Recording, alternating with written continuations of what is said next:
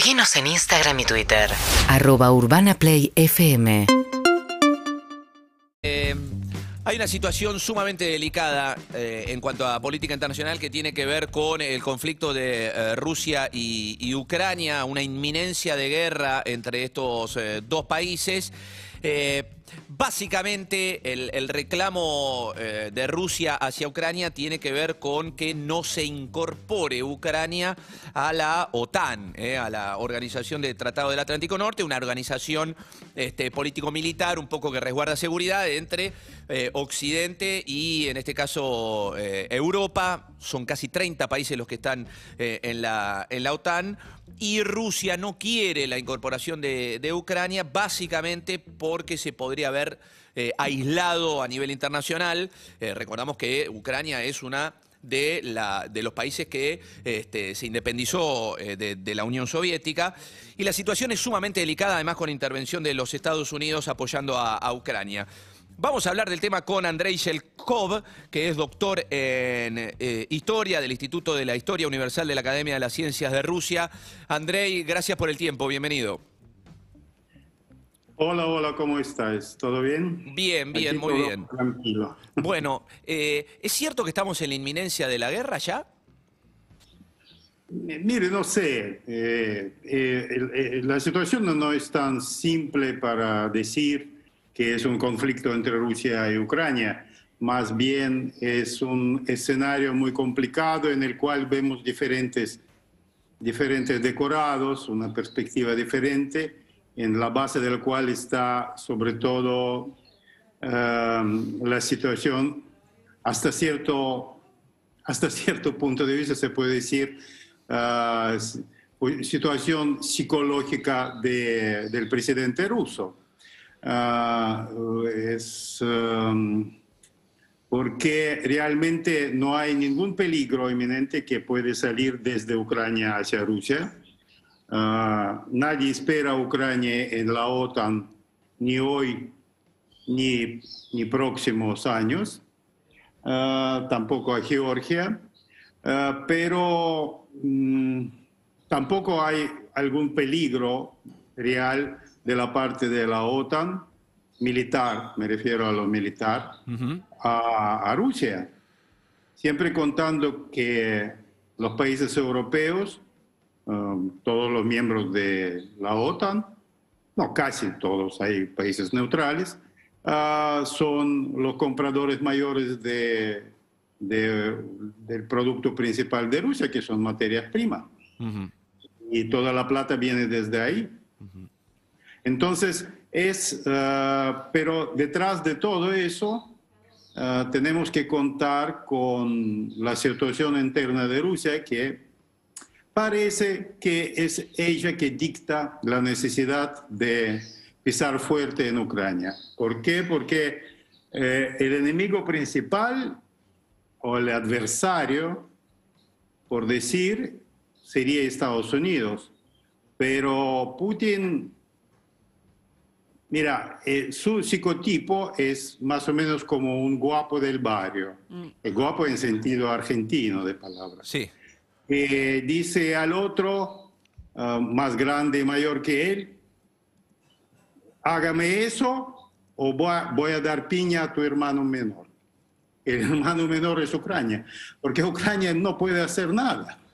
Claro, en este Nadie caso, habla con Ucrania. eh, Andrei, Nadie- sim- simplemente por- por- para, para agregar esto que dice de Estados Unidos, más allá de, de la histórica frente de Estados Unidos con, con Rusia, este, con la Guerra Fría, eh, Estados Unidos eh, envió 90 toneladas de armamento a, Ucrania y desde hace algunas horas ya pide que las familiares de diplomáticos estadounidenses que están en eh, Kiev que lo abandonen, que abandonen, que se vayan de, de allí, ¿no? Por eso decimos de la situación ya de, de- de- de- mucho riesgo que hay para este pedido de Estados Unidos.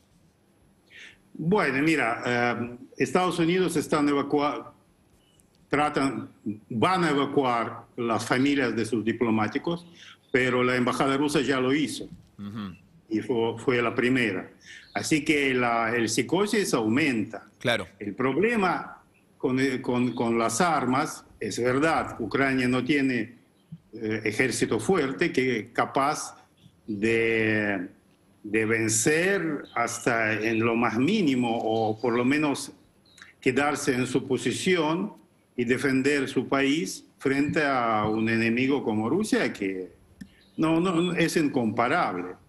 Las armas que tiene Rusia son realmente en los últimos años eh, fue hecho una modernización increíble de las Fuerzas Armadas que actualmente son mucho más fuertes de todas las fuerzas eh, que hay en Europa, de toda la OTAN.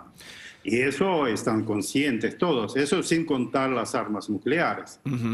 Ah, por lo tanto, ah, esas 90 toneladas es un gesto y no es primero, ya desde Trump, Estados Unidos están dando a los ucranianos los, el sistema Javelin, que es un sistema muy eficaz en la lucha contra los tanques de combate, que eh, tiene, no solamente tiene ejército ruso, sino los separatistas que están en uh, la parte oriental de Ucrania.